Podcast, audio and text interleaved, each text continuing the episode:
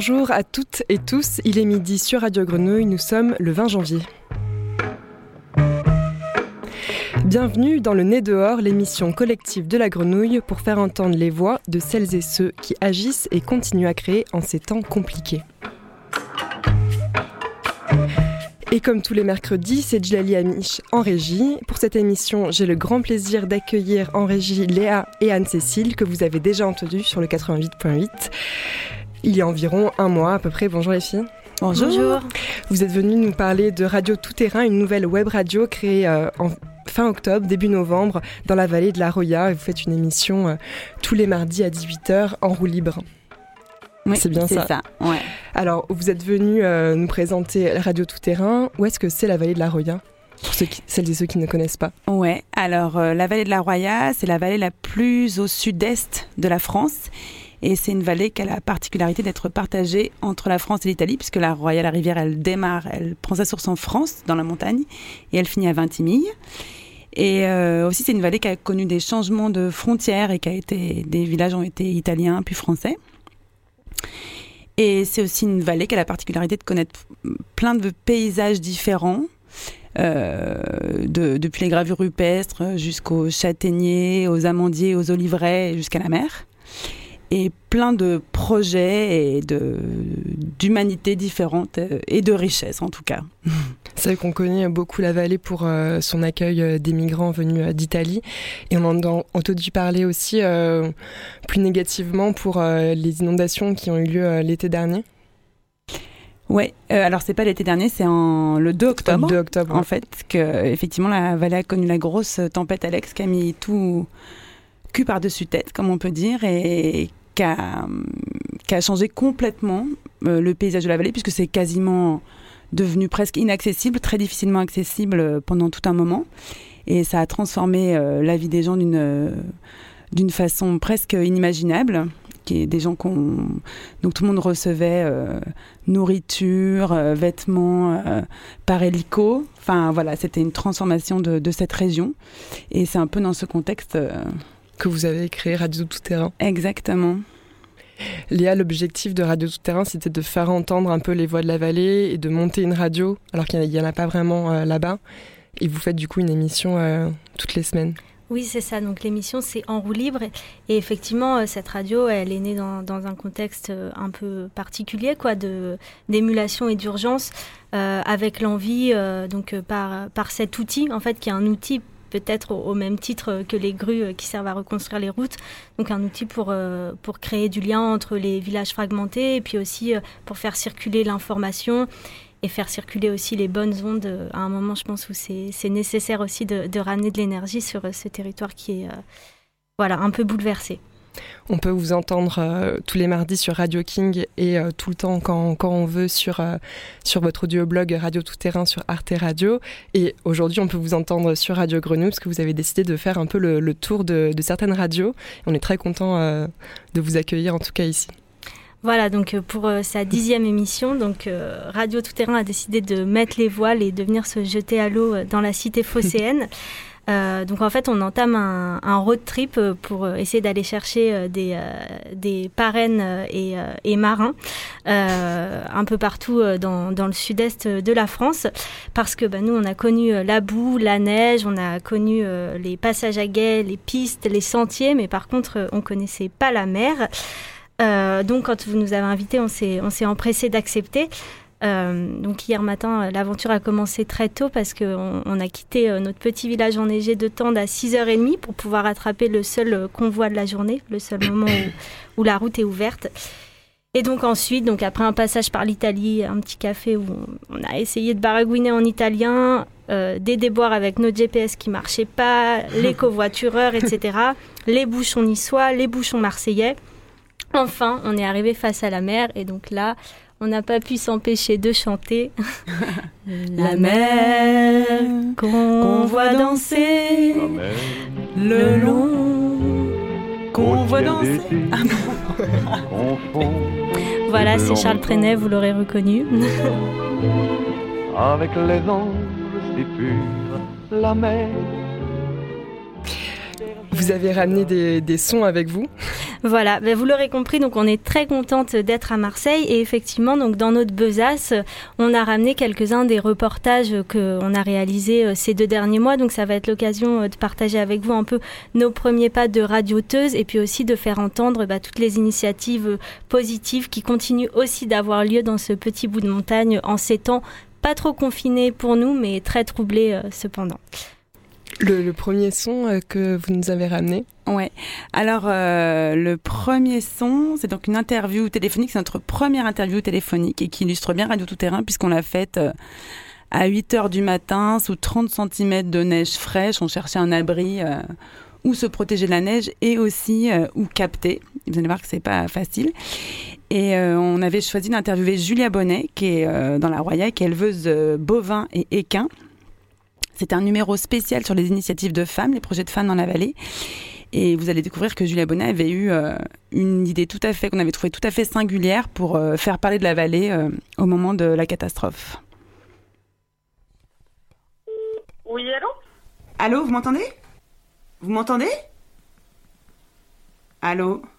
Au petit matin du 5 décembre, à 1200 mètres d'altitude, dans 30 cm de neige fraîche, nous tentons d'établir le contact avec Julia Bonnet. C'est notre première interview téléphonique, faite avec des moyens peu conventionnels, et on se dit qu'on mérite bien notre nom de Radio Tout Terrain. Allô Oui. Oui. Euh, là, je suis en train d'aller d'aller livrer. Là, sur la route. Dans... Dès que j'ai livré, je peux vous rappeler si vous voulez. Julia Bonnet est une femme au planning bien chargé. Et, dans la voiture, là, c'est pas possible Si. Si? Eh ben, cinq minutes, on peut essayer si vous voulez. Oui, ok. Ok. Ça y est, le contact est établi et Julia va pouvoir nous présenter ses multiples casquettes. Oui, bonjour, euh, bonjour à tous. Euh, je m'appelle Bonnie Julia, je suis euh, éleveur équin et bovin à Breil-sur-Roya. je suis aussi conseillère municipale sur la commune de Breil en charge du développement agricole et je suis présidente de l'association des éleveurs de la Roya. Julia va nous expliquer son idée audacieuse et singulière pour faire parler de la vallée. J'ai eu l'idée de me présenter au concours de, de et euh, Mister France euh, agricole euh, pour 2021. J'ai eu l'idée par rapport à la tempête qui a frappé le 2 octobre la vallée de la Roya et la vallée complètement complètement détruite, il y a tout à tout à reconstruire. Et donc, je me suis dit que c'était le bon moyen de valoriser le maximum euh, notre patrimoine agricole. Pour les agriculteurs, il y a les perspectives d'avenir. Pour certains, euh, les bâtiments sont détruits, leurs maisons détruites, ils ont dû partir. Euh, il y a un éleveur, une famille qui sont à Istres, il y en a qui sont en Italie, au Piémont, et ils n'ont plus rien. Sur les pâturages d'été, les vestiges, tout est compliqué, tout va être compliqué. Faut, faut faut nous aider. Voilà, faut pas nous oublier. Et alors nous, on fait un numéro spécial initiative de femmes dans la vallée, donc c'est dans ce cadre qu'on vous appelle. Et euh, du coup, pour vous, est-ce que c'est une action féministe de se présenter à, à ce concours? Et Bien sûr, parce que c'est aussi une manière de rendre hommage à toutes les femmes, euh, bien sûr, dans le milieu agricole, qui est un milieu, ben, bien sûr, d'hommes, parce qu'il faut quand même beaucoup de force. Euh, quand même de la force, il y a toujours des, des des choses à manipuler, des camions à conduire, des tracteurs à conduire. Donc c'est vraiment euh, un travail quand même un peu physique. Mais bon, les femmes ont toute leur place dans l'agriculture. On, sait conduire des camions, des tracteurs, euh, manipuler, euh, voilà, manipuler les bêtes, mais aussi faire tout ce qui est ben, comptabilité, vente, gestion. Donc oui, c'est pour aussi rendre hommage à toutes ces femmes dans le, milieu agricole qui ont des cœurs énormes et voilà. D'accord. Donc vous encouragez toutes les femmes euh, qui souhaiteraient prendre une voie agricole et en se questionnant sur euh, la faisabilité de leur projet seul à, persévérer. Bien sûr, bien sûr, il faut persévérer. Après, c'est sûr que bon, ben pas un métier facile parce qu'il n'y a pas de, a pas de week-end, il n'y a pas de vacances ou très rarement. Mais après, c'est un métier qui varie euh, selon les saisons, qui change tous les jours et on est au contact des animaux, de la nature. Bien sûr, ben, l'hiver c'est plus dur, mais après voilà, parcourt euh, toutes les saisons, tous les paysages et on a quand même un cadre de travail qui est exceptionnel, surtout dans la Roya. Merci beaucoup à vous pour euh, cette interview et merci pour la vallée de la Roya aussi de ne pas nous oublier. Merci beaucoup. C'était euh, Julia Bonnet euh, qui a, mon, on a regardé tout à l'heure, qui a malheureusement perdu le concours. Mais euh, merci beaucoup à elle et puis à, vous, Anne-Cécile et Léa, d'avoir, d'avoir ramené, ramené ce son. Oui, et donc à l'occasion de ce numéro sur la place des femmes, on était aussi allé rendre visite donc à des, à des artisanes de la vallée qui se sont réappropriés de vieux métiers traditionnels, donc celui de teinturière et de feutrière, en valorisant notamment une matière première locale qui est la laine euh, de brebis brigasque. Voilà, on les écoute tout de suite. Glissons-nous à présent dans l'arrière-boutique toute moelleuse d'un atelier de transformation de laine. Et oui, en effet, Léa s'est rendue à l'atelier de la Fée Capeline à Tende, où trois artisanes, Émilie, Judith et Sheila, de leurs mains habiles, redonnent corps et matière aux pratiques traditionnelles de la teinture et du feutrage on fait partie des pionnières, on, fait partie euh, de ce flot de, de personnes, euh, en tous les cas dans le textile, qui, qui tiennent en fait à préserver ces anciens métiers.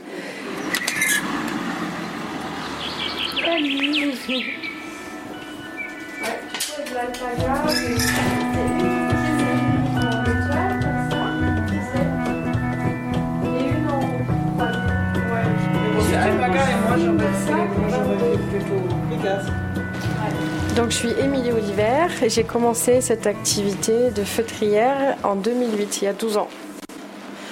C'est un vieux vieux métier. Dans l'Antiquité, c'était un métier d'homme apparemment. On a des traces euh, parce que c'est assez physique et c'est dur. Ça se travaille dans la vapeur, euh, parce que ça se travaille à chaud et tout ça. Mais c'est vrai qu'aujourd'hui, il reste beaucoup plus de femmes. Moi, je suis teinturière et pareil, comme elle disait Émilie, avant c'était un métier d'homme principalement, donc il y avait des teinturiers. Et de nos jours, c'est plus un métier de, de femme teinturière. Donc euh, pareil pour les mêmes raisons, parce que c'est un métier euh, physique. Euh, voilà, on est constamment dans la chaleur, on a nos mains aussi qui, qui s'usent. Alors moi je suis Judith, Émilie elle m'a formée début de l'année. Donc ça fait euh, même pas un an que je feutre avec elle. Mais voilà, j'ai trouvé ma passion. En fait, j'étais, euh, c'était un bricolage au début, c'était du loisir créatif. Euh, je faisais des boulots alimentaires. Et dans mon temps de libre, je faisais des petits chapeaux pour l'hiver. C'était pour nous, c'était pour l'autonomie aussi. Et comme le boulot que je faisais à côté, les petits boulots que je faisais, c'était horrible. En fait, j'ai basculé. Si j'avais eu, euh, tu vois, une place confortable, euh, salariée, tranquille, en fait, j'aurais peut-être jamais fait le pas de, développer cette pratique-là. Pour moi, c'était c'était une nécessité d'avoir du sens dans ma vie professionnelle. Et on n'est pas les seuls à être comme ça. Je veux dire, c'est pour la plupart euh, des travailleurs moyens, c'est comme ça. On travaille. on a besoin de sens aussi dans de s'émanciper, euh, de s'émanciper, tout ça, c'est c'est évident. ne sors pas trop parce que tu vas Moi, je suis autodidacte. J'ai bossé seule pendant pas mal d'années. En fait, c'est très simple. La technique de base, elle est très simple. C'est frotter des fibres entre elles, qui sont faites d'écailles crochues microscopiques et naturellement, elles s'accrochent entre elles. Après, j'ai fait quelques formations professionnelles avec des super feutrières, euh, des super pros, mais plus tard. Et je trouve que c'est bien aussi parce que comme ça, j'ai développé quelque chose d'unique, euh, des astuces à moi, des techniques à moi, avec les laines du coin, et euh, les gens qui, des fois, se forment ou enchaînent beaucoup de formations, en fait, il y a une espèce de formatage. On a tous les mêmes formateurs en France et en Europe. Et du coup, il y a moins de, peut-être de fantaisie ou de, ouais, de nouveau développement de cette technique. Quoi. Ouais, bah là, c'est hyper actuel ce qu'on fait. C'est ce que j'allais dire, c'est ultra actuel. Il faut savoir que 90% euh, de la production euh, en laine euh, du monde, elle arrive de Nouvelle-Zélande. ou alors un peu par d'ici, une petite partie des laines françaises sont rachetées à un prix misérable, partent être traitées en Inde ou en Asie pour revenir mélanger avec du synthétique dans des boutiques à pas cher. Enfin, c'est horrible. Et on produit des milliers de tonnes de laine en France et en Europe chaque année. C'est une matière renouvelable, mais malheureusement, actuellement, c'est un déchet. En grande partie, elle n'est pas utilisée. Donc là, en fait, ce que vous faites, c'est quelque part vous recycler quelque chose qui sinon serait jeté. Ouais, exactement. Surtout euh, en travaillant des laines rustiques comme je fais moi. Je vais vraiment chercher les laines les plus rustiques, donc les plus euh, rejetées. On dit souvent aux éleveurs, vous ferez jamais rien avec votre laine. C'est, elle est trop grossière, elle est affreuse. Et moi, c'est exactement ce que je recherche pour les chapeaux, et ça fait des bons chapeaux imperméables, quoi. On trie leur laine le jour de la tonte, on s'y met à plusieurs. Ensuite, on envoie en filature, ils font laver, carder. Et nous, on récupère ici dans l'atelier là la laine lavée, cardée, et à partir de ça, on peut la feutrer en tout ce qu'on veut. Quoi. Je me suis spécialisée dans le chapeau parce que j'avais beaucoup de demandes d'éleveurs et de bergers, et de gens qui bossent en extérieur toute l'année, qui veulent des gilets euh, pour travailler, ils veulent, euh, je sais pas, des vêtements confortables, euh, résistants et tout, et l'inspiration elle vient de là. Je me sens pas trop artiste, plus artisan. Hop, et tu peux rouler comme ça. T'as vu que ça se densifie là, quand même, tu vois? C'est vrai. Et puis je vois aussi qu'il y a des endroits où ça va se resserrer, je pense. Ça va se resserrer. Ça va pas faire du trou là. Chila, elle est là parce qu'on fait un échange d'expérience. ça fait deux semaines qu'on est allé faire de la teinture dans son atelier de teinture.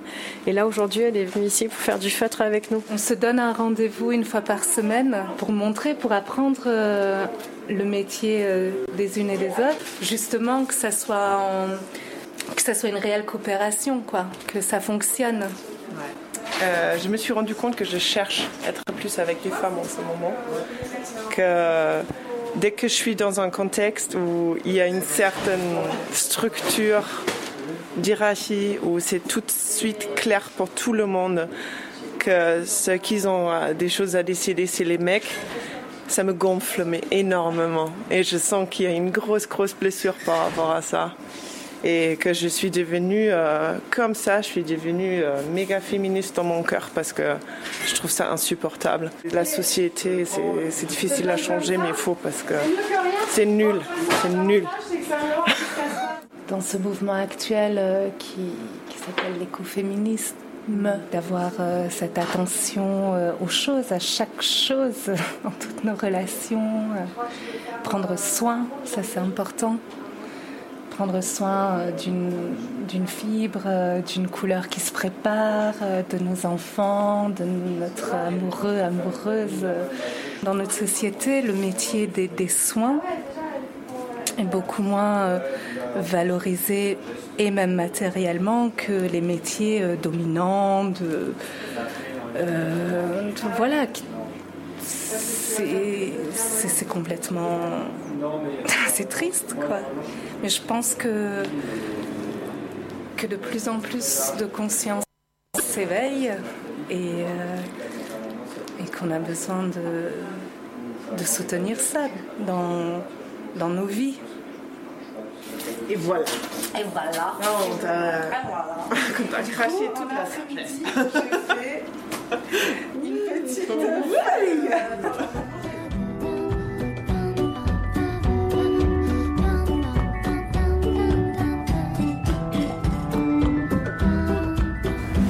une petite dans l'air du temps. Hein. Enfin, je l'espère, quoi.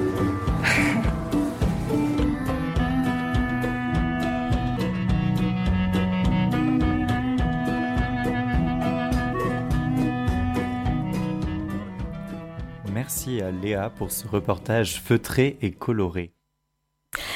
Voilà, donc c'était Émilie, euh, Chila et Judith. Et en complément à ce reportage, je voulais vous faire un petit point de terroir euh, par rapport à la brebis brigasque, parce qu'il faut savoir que la brebis brigasque, c'est quand même une icône locale, puisqu'en fait, elle est originaire euh, d'un village de la vallée, la Brigue, et qu'en fait, donc déjà, elle, a un profil très très singulier, assez assez busqué et osseux, et en fait, elle était vraiment menacée de disparition il y a quelques années, parce que donc la culture traditionnelle de la transhumance était en déclin, notamment pour des raisons économiques économique. Et, en fait, donc, il y a une association d'agriculteurs, d'éleveurs qui s'est structurée depuis 2012 pour réintroduire cette brebis. Et comme on aime beaucoup faire la fête dans la Roya depuis 2012, donc il y a une fête en octobre qui s'appelle la fête de la brebis brigasque, qui met vraiment à l'honneur toute l'agriculture paysanne de la vallée, qui fait venir aussi beaucoup de gens de la côte, et au cours de laquelle il y a un grand défilé avec 1500 brebis. Alors malheureusement, elle n'a pas pu avoir lieu cette année, mais si vous venez l'année prochaine euh, dans la vallée, vous pourrez euh, à la fois trouver donc les chapeaux euh, en laine de brebis brigasque et aussi déguster la fameuse tome de brebis. voilà, je m'arrête là pour le point terroir. voilà. Vous êtes venu avec un, dernier son qui, qui parle aussi de, ce qui s'est passé plus, plus récemment, dont on parlait en octobre, des inondations qui sont déroulées dans la Roya. Ouais, alors le dernier son qu'on vous propose, euh, il est issu d'une émission qu'on a fait sur le sentiment de sécurité. en fait, effectivement, suite à la tempête, euh, on s'est dit que c'était un sentiment qui avait été très malmené dans, dans la vallée. Et puis aussi, ça recoupait l'actualité nationale avec euh, le projet de loi de sécurité globale du gouvernement. Et en fait, c'était un mot qu'on entendait partout. Et nous, un peu comme à notre façon, qui est devenu un peu notre, notre touche de Radio Tout Terrain. On prend un thème et on essaie de voir comment il résonne un petit peu partout.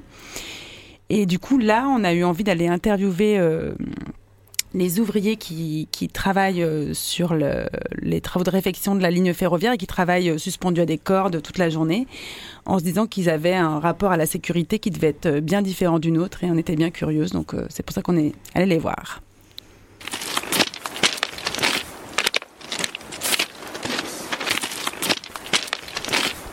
Une fin d'après-midi de décembre, nous remontons la voie ferrée depuis la gare de Fontan, à la recherche de chantiers et à la recherche de ces travailleurs suspendus qui œuvrent à sécuriser la voie ferrée.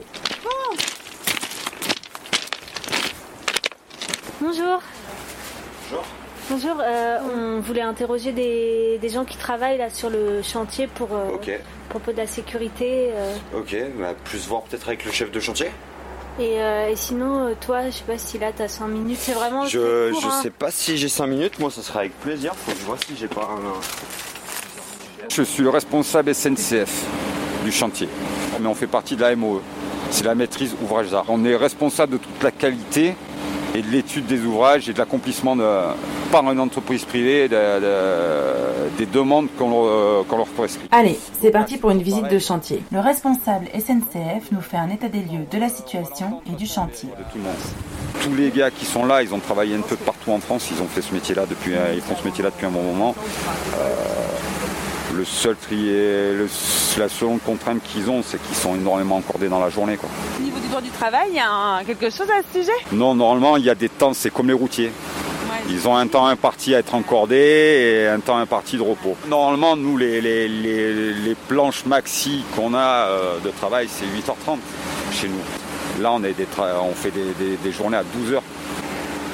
À Paris, sur les trois Roissy, j'ai eu, euh, on a eu 11 morts en, en 3 ans de chantier. Parce que même s'il y a de la sécurité, même s'il y a, on ne peut pas garantir une 100% sécurité.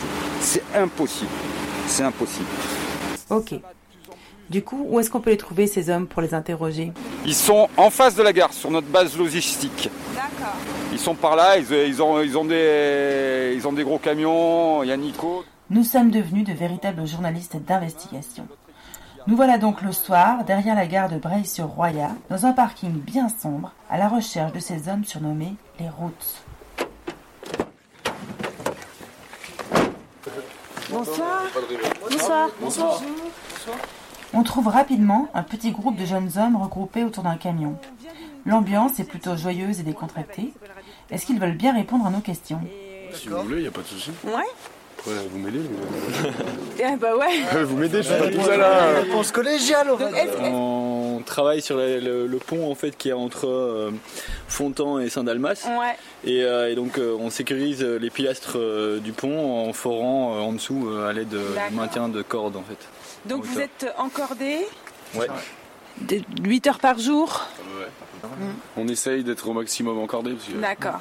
Vous avez l'habitude de ça? Ah bah ouais, ouais, on fait que ça. Ah ouais, bah moi avant j'étais maçon, donc euh, maçon au sol. Donc mmh. euh, je faisais des murs, je cassais des murs, je faisais des, gros chantiers de 50 personnes. Et puis là on est tranquille, on est en montagne, en TP, on est toujours... Euh, dans des endroits un peu isolés, quoi. On est tranquille. C'est ouais, c'est quand même passionnant. hein. Je pense que on est, tous là, on est tous là pour ça euh, aussi. Quoi. Et du coup, assurer la sécurité des autres, c'est un- c'est une mission pour vous? C'est c'est pour ça que vous avez choisi ce métier ou? Une passion. C'est une passion. voilà. Euh, on sert à quelque chose euh, en faisant ça et que c'est pas une euh, Enfin, c'est pas un boulot euh, comme euh, un autre cordiste pourrait le faire, sur aller laver des vitres ou euh, sur aller réparer un mur en béton. Avec le pont qui bouge tous les jours, c'est clair que euh, ça, on se remet en question sur euh, est-ce que c'est important ou pas. Ben, on se dit qu'ils vont pas abandonner la ligne. Puis on est content de, de passer devant et de dire ah, on a fait ça et tout, tout Ouais. le face là machin. Vous voyez l'évolution. Ah bah ouais, ouais, carrément. Généralement quand on arrive c'est complètement pourri, tout tombe, tout se casse la gueule et quand on repart c'est sécurisé, c'est propre, c'est nickel. Est-ce que vous pouvez nous expliquer les risques du métier Alors là, Bon, on a les chutes de hauteur quoi. Ouais, les Je suis numéro 1. Ce qui est le plus courant. Chute de hauteur, ouais. Après, euh, problème de dos, problème articulaire, Ouais. problème euh, d'ouïe, des trucs comme ça. Ah, tout fait. Euh, enfin, de pas mourir quoi. Si on s'accroche pas à un endroit où faudrait ou quoi, il y a ça. Et puis euh, on travaille quand même avec des grosses machines, des trucs assez dangereux. Donc euh, ouais, on essaye quand même. Puis même tous on se regarde. Ouais, vous vérifiez le En matériel. général, bah, ça c'est dans, dans ce boulot, ouais, tous on est tous comme ça, on se regarde, euh, on voit, tac, ah bah tiens, t'as oublié ça, ou ah ok. Et ça vous arrive d'avoir peur? Bon, on a bien des petits coups de chaud quand même, on a bien Ouais, des petits coups de chaud quand même des fois. Quand on est accroché et que. En fait, on a accroché ça, on a 50 cm de mou, puis qu'on s'assoit, ah, ah, on croit qu'on tombe. Moi, ce qui m'a fait le plus peur, c'est les cailloux. euh, quand il y a des, des gros morceaux de cailloux, euh, pas forcément ici, mais des, des gros rochers qui tombent euh, pas loin de, Dessus, ouais. pas loin Ouais, de toi, ça, ça- Je, crois, je pense qu'on a un peu tous une histoire là-dessus, Ah d'un ouais. gros caillou qui est passé collé à nous une fois. ouais. Et alors vous, qu'est-ce que qu'est-ce que vous faites dans votre journée de travail pour assurer votre sécurité? Le port du masque, Les gels. Ah Ouais, vous pouvez faire la liste bien comme il faut. Très important les gels. ouais, gels. Et, euh, et est-ce que vous estimez que vous avez un rapport à la sécurité, à l'insécurité, à la peur différent dans votre vie quotidienne? On a juste euh, repoussé un peu les limites, euh, je pense. Ouais. Je pense qu'on a des peurs différentes des autres, quoi, par rapport à ça, nous, la hauteur, tout ça. De quoi vous avez besoin en fait dans votre vie pour vous sentir en sécurité? Petit bout, un petit bout de toit pour dormir. euh, Ouais. Pas grand chose, hein, vous voyez bien. fois, mais- euh, et encore quoi. Ouais, non. Je sais pas. là, Après, on est comme tout le monde. Moi, moi personnellement, euh, pour sentir en sécurité, euh, ou plus pour me sentir bien, bah, c'est c'est juste euh, se sentir aimé et, et aimer des gens, euh, que ce soit des amis, de la famille ou voilà. Et après, les, les peurs, elles, elles viennent, euh, elles sont les mêmes pour tout le monde, euh, qu'on travaille en hauteur ou qu'on travaille au sol. euh, Quels sont vos repères en fait dans, dans des milieux qui changent tout le temps? Moi personnellement, euh, c'est dans une équipe où je me sens bien. Mm. C'est les collègues. Ouais. Ça c'est mes repères en fait. Ça- ça- tu te crées un peu une famille en fait euh, sur le moment. Ça, ça, ça pallie un peu euh, au, au, au fait qu'on qu'on soit pas à la maison quoi. Ça vaut le coup de parler de, De Alain de, de Alain, ouais. Allez, Soral, Oui bah oui. j'ai- Non j'ai- Si si, j'ai un, un oursin de compagnie en fait. Ah oui Un oursin fossilisé que j'ai trouvé il y a des années en fait et c'est c'est mon repère quoi. Il est tout le temps dans mon camion. Bah, il, est- Ah ouais. il est là. Ouais. C'est un doudou un peu. Il a- Ah bah oui complètement. C'est un compagnon. Complètement. Vous avez quand même des vies qui sont, je me dis, à l'opposé de ce que euh, la plupart des gens voudraient, ouais. Pas de maison. C'est parce qu'ils n'ont pas essayé. C'est parce qu'ils n'ont pas compris notre façon de vivre. Nous, Ah, il y en a certains, on bosse à peine. Il y en a, ils bossent 6 mois dans l'année, voire pas beaucoup plus. Et, et on se fait plaisir le reste du temps, on fait un métier qu'on aime. Et on fait tout ce qu'on aime à côté aussi, vu qu'on a, le temps. libre pour, faire euh, nos passions, nos hobbies. Est-ce que vous voulez qu'on vous note le, le blog ou le... Merci à Anthony, Antoine, Arthur, Paul, Yann, Nico et évidemment Alain Lourcin de s'être prêtés au jeu inattendu de nos questions. Nous les avons laissés tranquillement poursuivre leur soirée en amis, en famille comme ils disent, heureux de vivre leur vie. On leur souhaite une bonne poursuite du chantier et bon vent pour la suite. Euh, mais moi je ne connais pas par cœur. Je pense qu'il faut plutôt qu'on prenne vos numéros et qu'on on l'envoie à... Voilà, et suite euh, à cette rencontre avec les cordistes, c'est vrai qu'on ça nous a donné très très envie euh, d'investir dans un camion pour Radio Tout Terrain afin de sillonner euh, la vallée, de pouvoir aller rencontrer tous les villages. Donc projet en, en suspens pour la suite. Merci beaucoup pour ce reportage. Léa et Anne-Cécile, vous aviez aussi envie, pendant cette émission, d'appeler quelqu'un qui se trouve actuellement dans la vallée pour, pour parler un peu d'un projet loufoque. Oui, tout à fait, parce qu'en fait, ce qui s'est passé, c'est qu'on s'est absenté quelques semaines pendant les fêtes, et donc euh, de retour euh, la semaine dernière euh, dans la vallée, donc je vais au, marché le dimanche, et donc là, il y a un grand rassemblement, d'une vingtaine d'habitants avec de la musique, de la soupe, des gaufres, et, donc ils étaient visiblement réunis pour célébrer le lancement d'un nouveau projet euh, un peu loufoque. Et euh, je dois dire que j'ai été assez surprise en fait par la rapidité avec laquelle euh, ça s'est mis en place et surtout l'engouement que ça a généré. donc, je vous propose d'appeler Paul, qui est un jeune agriculteur et apiculteur donc à Tende et qui fait partie de, de, cet équipage à l'origine de, de, cette idée un peu folle et qui va nous en parler. salut Paul, est-ce que tu, tu m'entends bien? Salut Léa, ouais, je t'entends bien. Euh, bah, où, est-ce que tu es là en ce moment euh? Là, je suis entre Nice et Carros, en train de, euh, d'acheter du, du, matériel, du, du contreplaqué marine. D'accord. et ben, du coup, est-ce que tu peux, tu peux nous raconter un peu ce que c'est que, que cette histoire, ce projet? Et ben, concrètement, on a acheté un voilier. Euh, pour aller un peu plus dans le détail, euh, il, y a, il, y a, quelques années, les charpentiers qui utilisent euh, la série associative qu'il y a à la Brique dans la vallée de la Roya rêvaient déjà d'avoir un voilier pour les montagnards de la vallée de la Roya et suite à la tempête, il y a eu un peu un, un nouvel élan avec Pierre Alain, entre autres, et d'autres amis de la vallée, un peu marin à la base. Et euh, on a trouvé un voilier dans la Sarthe, euh, près du Mans, qu'on est allé chercher euh, bah, la semaine dernière, dimanche dernier. Et on l'a ramené à la brigue. Donc on est d'accord que c'est quand même un, un, peu fou comme idée, quoi. Enfin, on, se demande d'ailleurs comment ça vous est venu cette idée-là. Bah, c'est venu de, de, quelques marins bretons qui, qui, sont venus vivre dans la montagne. Et... Dont tu fais partie? Voilà, dont je fais partie. Euh, moi, je viens, un peu du milieu de la course au large en Bretagne et je suis venu vivre euh, dans la vallée de la Roya il y a à peu près 4 ans et euh, avoir une vie un peu plus agricole, un peu plus rurale aussi. Et, et dans la vallée, on a vachement partagé avec les, les, gens qui vivent ici le, le, plaisir de la montagne, de la randonnée, du ski l'hiver. Les guides, ils locaux, ils font énormément pour pouvoir emmener tout le monde euh, en montagne sans trop se préoccuper de euh, des coûts, du prix et tout ça. Quoi. Ils rendent, ils rendent ces choses-là accessibles. Et puis bah avec les, les, copains marins, on a eu envie de, de rendre l'appareil un peu aux, aux, gens d'ici, quoi. Et alors vous avez créé une association, c'est ça? Ouais, c'est ça. On a créé euh, donc vendredi dernier, quoi, il y a, y a une semaine, le, le, yacht club de la Roya. voilà.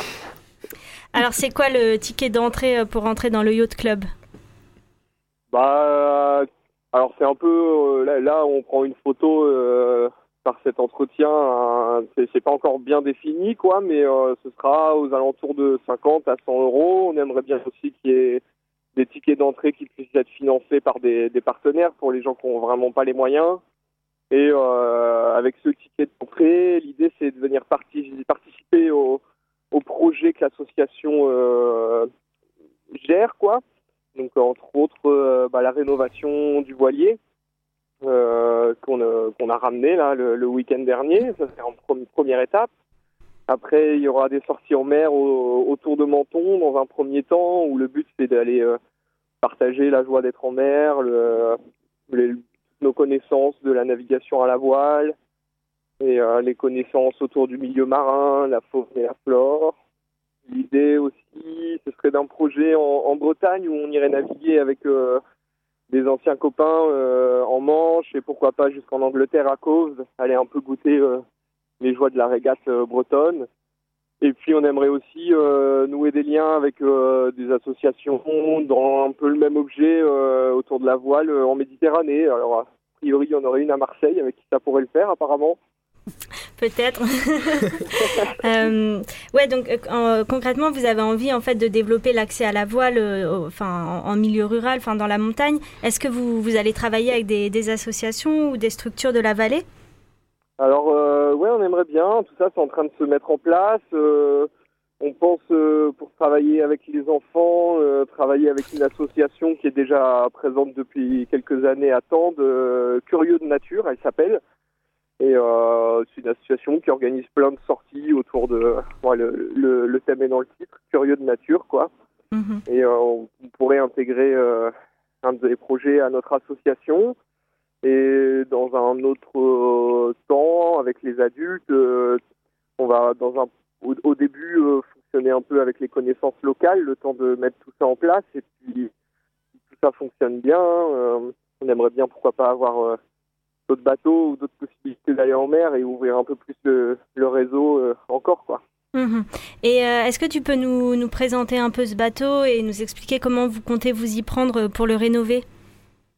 Alors le bateau, c'est un, grand cap. Un grand cap, c'est un, un, voilier qui a été dessiné par un, d'autres clubs euh, en Corse euh, il y a à la fin des années 70, si je dis pas trop de bêtises, et qui était destiné à faire un peu de, de régates côtières et des sorties côtières euh, pour, pour, les locaux, quoi. Et on l'a on l'a trouvé au Mans. Ça faisait une dizaine d'années qu'il était dans le le fond d'un champ.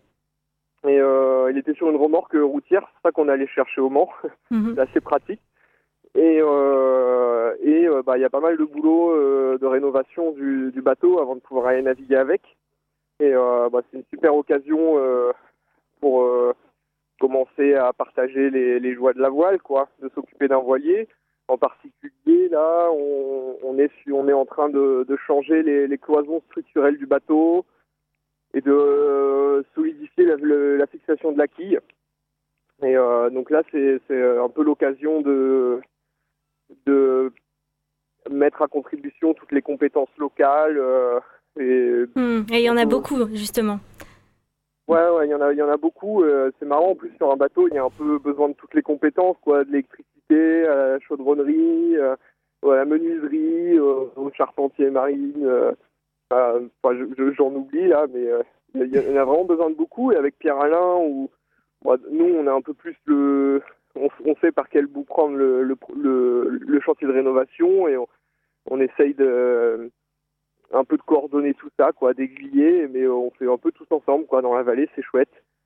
Et voilà, ouais. Et euh, ouais, le, après le prochain défi, ça va être quand même de le ramener sur la côte. Est-ce que euh, tu sais déjà si vous allez avoir une place euh, dans un port alors, euh, on aimerait bien réussir à, avoir un petit, euh, un petit partenariat avec la ville de Menton, mais bon, pour l'instant, c'est pas, euh, en projet et dans un premier temps, on va le mettre en place visiteur, a priori pour deux, deux mois avant l'été, puis on le ressortira pour le remettre à la brigue. Et à la fin de l'été, à l'automne, à la fin de la saison un peu agricole, là, on le remettra sûrement deux mois à l'eau encore pour aller naviguer. Donc c'est un bateau qui va voyager euh, entre, entre mer et montagne. Et hum, dis-nous comment euh, on peut faire si on veut soit vous soutenir, soit euh, vous rejoindre dans, dans, cette aventure Alors pour nous rejoindre dans cette aventure, vous pouvez nous contacter via une page Litchi où vous pouvez aussi nous soutenir. Alors c'est la, la, page Litchi, elle s'appelle Litchi slash Yacht Club de la Roya. Et euh, dessus, vous trouverez nos contacts. Mhm. Pour l'instant, c'est un peu le, seul réseau qu'on a. Il y aura sûrement un, site internet qui va venir. Et euh, on, a, monté une petite cagnotte Litchi parce qu'on a besoin d'un peu d'aide financière pour euh, pouvoir acheter les matériaux et, remettre le bateau en état de manière sérieuse, quoi. De, à terme, de pouvoir aller en Corse, ce serait chouette. Mais il y a un peu de travail pour ça. Et voilà. Ok, euh, et eh ben en tout cas on a vraiment hâte de, venir euh, naviguer avec vous. Et euh, avant, de, avant de te laisser retourner à tes, à tes courses de matériel pour le bateau, est-ce que tu peux nous dire un petit mot sur l'état de la Royale, trois mois après la tempête? Ah ouais, ben trois mois après la tempête, on, on, voit bien les, les, dégâts matériels, ils sont, sont bien visibles quoi, mais il y a, c'est marrant, il y a une espèce d'énergie nouvelle où où tous les gens ont un peu leur activité euh, chamboulée et de là naissent plein de projets euh, comme celui-là. C'est assez chouette d'être dans, dans, cette synergie où, où, plein de compétences qui n'ont pas forcément l'habitude de travailler ensemble se retrouvent dans des lieux où il y avait plus forcément beaucoup de projets et tout ça. Et ça fait une nouvelle dynamique, quoi. C'est chouette, c'est plaisant. Bah, merci beaucoup euh, de, de, nous avoir accordé un peu de ton temps et puis nous on, on continue, euh, on va on va essayer de contribuer là dans la fin de l'émission à notre manière euh, à, à, ce projet de bateau. Tu, tu vas voir si tu as l'occasion de nous écouter. À bientôt. Et eh ben, super et merci à vous de nous avoir donné la parole. Au revoir. Au revoir.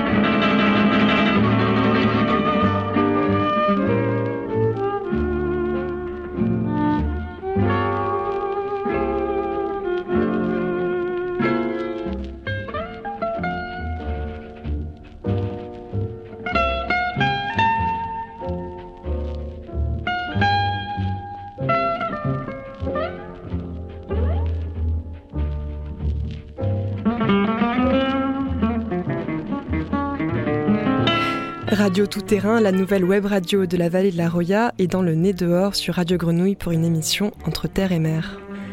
Anne-Cécile Léa, vous avez débarqué à Marseille hier dans l'idée d'enquêter un peu pour ce projet euh, dont on a entendu parler, euh, ce bateau à la montagne, et vous êtes allé direction le Vieux-Port. Et oui, c'est ça.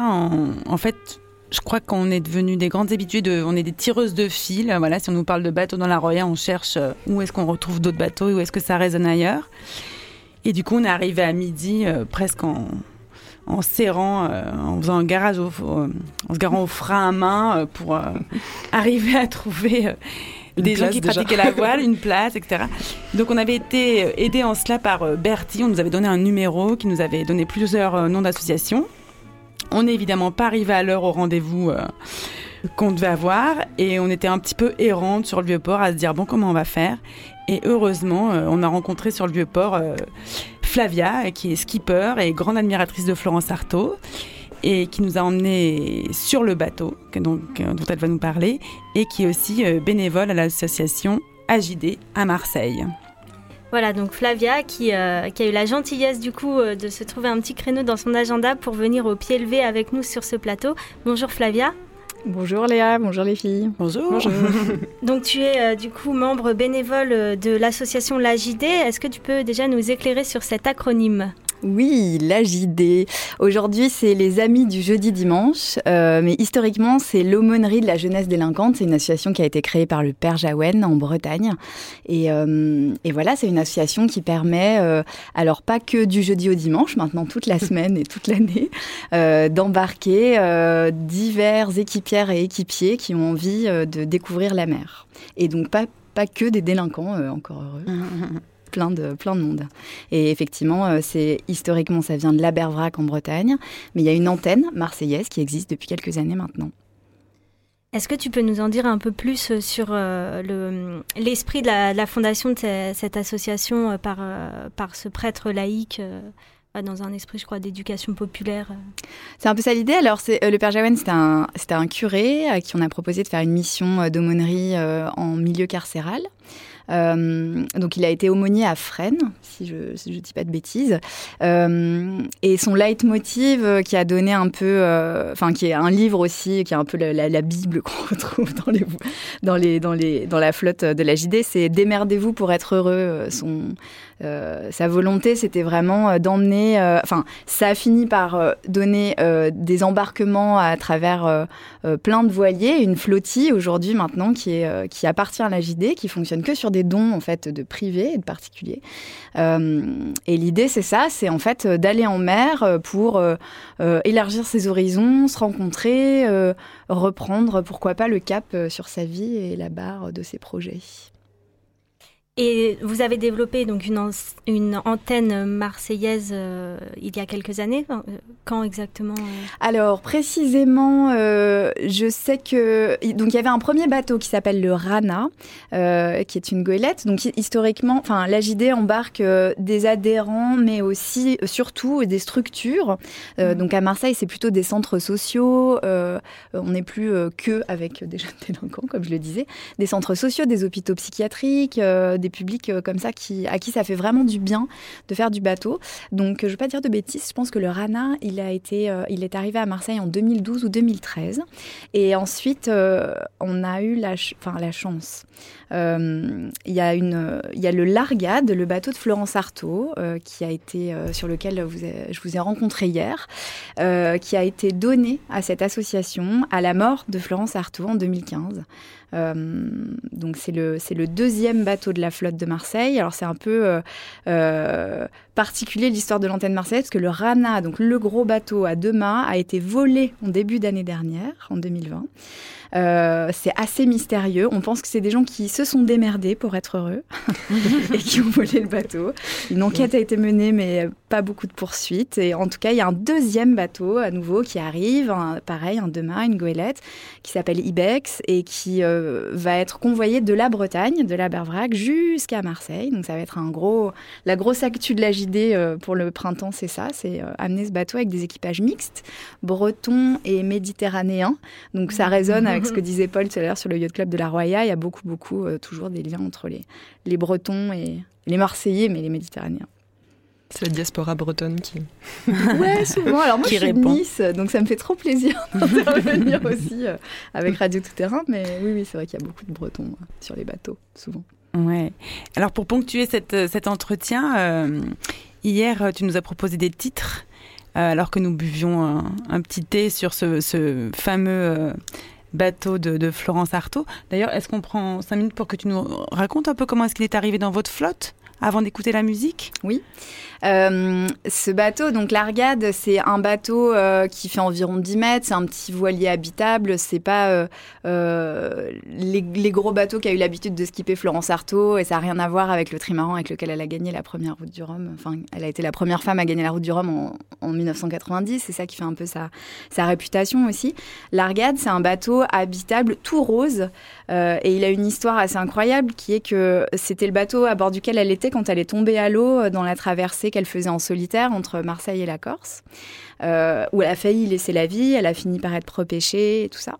Euh, ironie du sort, c'est que quelques années plus tard, bien des années plus tard, euh, Florence Artaud euh, montait un projet qui est un peu son serpent de mer, qui s'appelle La Route des femmes ou l'Odyssée des femmes. C'est un projet qui a changé de nom à plusieurs reprises, où l'idée c'était de faire une, course autour de la Méditerranée pour rassembler des femmes des deux rives et, voilà, créer vraiment cette sororité à bord des bateaux. elle, elle, a participé à un jeu dont vous avez sans doute entendu parler, un jeu de télé-réalité qui a jamais été diffusé finalement, qui s'appelle Dropped, et où elle a perdu la vie avec d'autres sportifs, notamment Camille Muffat, qui était niçoise. Euh, et voilà, ce projet, c'était pour boucler le financement de cette route des femmes. Elle est décédée. Ce bateau, du coup, est resté euh, hacké euh, tristement à la Société nautique de Marseille. Et donc, les héritiers de Florence Artaud et la Société nautique de Marseille ont décidé de, de faire don de ce bateau à la JD. Enfin, la famille Artaud a fait don du bateau à la JD. La Société nautique de Marseille a décidé de continuer d'héberger gracieusement le bateau pour cette association. Donc il a une place au Vieux-Port. Donc il a une place au Vieux-Port, ce qui est complètement fou.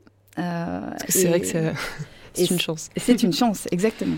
Ok. Et c'est depuis ce bateau, donc qui est effectivement magnifique et on sent toute, toute la magie de, de, de, ce bateau et de cette personne, Florence Artaud, que tu nous as fait découvrir. Donc ce titre, Immensita, de donc Andrea Laszlo De Simone, qu'on va écouter tout de suite.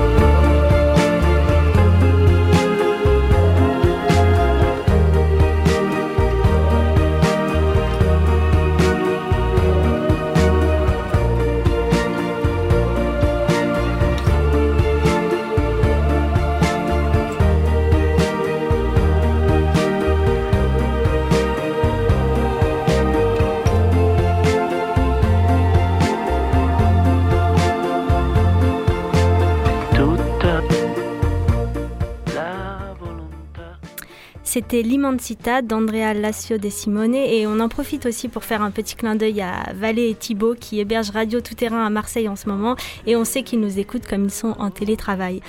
Euh, Flavia, hier, euh, tu nous as dit euh, ceci. Donc, pour faire du bateau, il faut soit de l'argent, soit des amis introduits, soit de l'audace. Et c'est vrai qu'on a un peu l'image de la voile comme une pratique réservée assez bourgeoise. Et est-ce que c'est aussi le cas à Marseille? Je dirais que oui, mais ça tend à changer. Euh, Marseille, c'est une ville de contraste. Euh, et c'est vrai que... Hum, alors moi, je suis arrivée, je, parle de mon point de vue, hein, euh, de là d'où je parle. Je suis arrivée à Marseille en 2012. J'ai vu euh, que sur le Vieux-Port et pour accéder à la mer, il y avait des, grillages, qu'il fallait avoir des, des codes pour, des digicodes pour accéder au bateau ou des codes de carte bleue pour en acheter ou prendre des cours ou des codes sociaux de bienséance et euh, pour arriver euh, et embarquer éventuellement euh, lors d'événements, il y a pas mal de régates finalement à Marseille.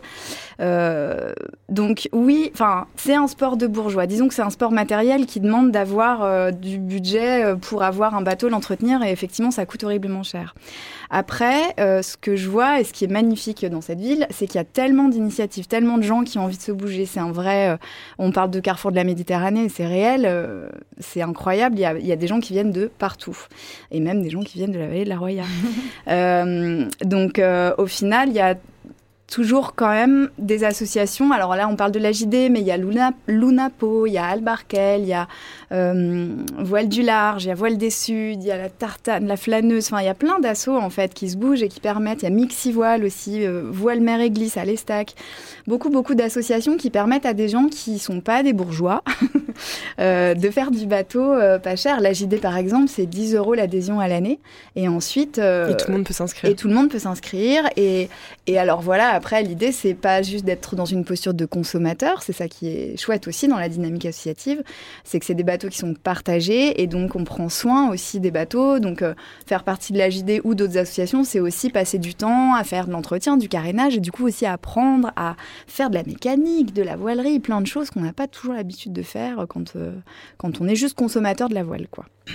L'avantage aussi, c'est que du coup, le bateau sort très régulièrement. Tu nous disais avant de commencer l'émission que, euh, alors c'est pas qu'à Marseille, c'est un peu partout en France, mais euh, la moyenne de sortie euh, d'un bateau par an, c'est une journée. C'est bien ça C'est ça, ouais. Alors c'est c'est vrai que c'est un chiffre qui est assez fort, qui mérite d'être révisé, je pense. Mais à Marseille, encore plus que dans d'autres ports, malheureusement, il y a beaucoup, beaucoup de bateaux qui restent à quai toute l'année, quoi. Donc, donc c'est, on est très content à, entre les membres de la JD et moi je suis skipper euh, bénévole pour la JD mais c'est aussi mon métier euh, donc je suis contente de donner du temps aussi pour faire découvrir la voile à des gens qui euh, ben, qui n'auraient pas les moyens de payer en fait ce qu'il faut payer pour pour avoir un bateau pour sortir Ouais. Il y a aussi un endroit où euh, la culture militante, la militance et la voile euh, se retrouvent. Tu nous as parlé hier du bateau SOS Méditerranée.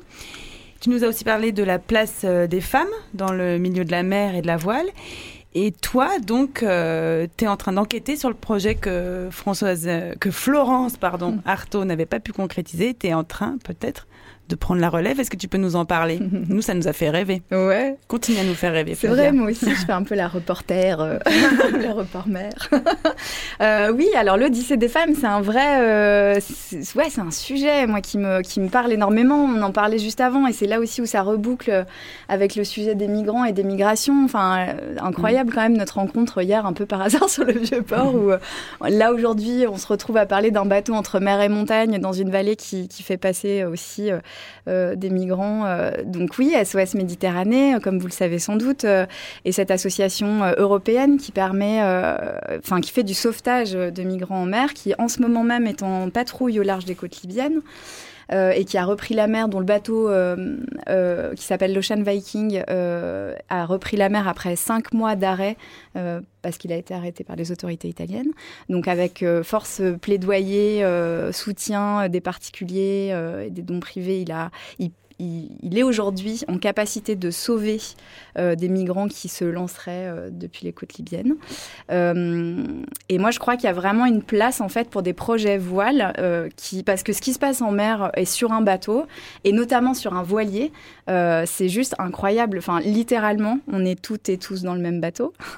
littéralement, on, enfin, on comprend en fait concrètement ce que ça veut dire être solidaire, avoir besoin les uns des autres, se serrer les coudes euh, euh, et, donc oui, le projet de Florence Artaud qui était de faire cette course autour de la Méditerranée euh, et qui a malheureusement été avorté avec sa mort, je mène l'enquête pour savoir ben, alors j'ai trouvé un dossier de sponsoring, j'ai trouvé euh, des noms euh, qui l'avaient accompagné. Je sais que c'est à l'arrêt et je pense que c'est aussi euh, dû à, son décès qui a choqué normal, enfin et c'est bien normal et sa famille et toutes les personnes comme moi qui l'admiraient beaucoup. Peut-être qu'il est temps, cinq ans plus tard, pour pour reprendre un petit peu la suite. Comment est-ce qu'on peut vous, vous joindre à la JD de Marseille? Peut-être pour les auditeurs et auditrices qui seraient intéressés comme toi par exemple. Comme moi, qui vais m'inscrire de ce pas. Euh, il y a un site internet qui s'appelle belespoir.com, Bel Espoir comme le nom du bateau emblématique euh, de la JD en Bretagne. Et voilà, il y a un contact belespoir.com. Merci beaucoup Flavia, merci beaucoup aussi à Léa et Anne-Cécile pour cette émission entre terre et mer. Donc la radio tout-terrain Vallée de la Roya, peut-être pour... Euh, pour vous joindre et vous écouter. C'est tous les mardis à 18h sur Radio King et on peut retrouver tous vos podcasts sur euh, votre audioblog sur Arte Radio. C'est ça, on, tape audioblog Arte Radio, Radio Tout Terrain. On est super bien référencé. Et on peut nous écrire à Radio Tout Terrain, tout attaché, gmail.com. Et vous êtes aussi sur Facebook. Merci beaucoup d'être passé par les studios de Radio merci Grenouille. Merci à vous de nous avoir accueillis. Et merci beaucoup à Gilali Amish à la technique et à Chloé Despax pour la préparation de cette émission. À très vite sur Radio Grenouille et à mercredi prochain pour le nez dehors. La mer, des reflets changeants sous la pluie. La mer, au ciel d'été, confond ses blancs moutons avec les anges si purs, la mer, bergère d'azur infinie. Voyez, près des étangs, ces grands roseaux mouillés. Voyez, ces oiseaux blancs et ces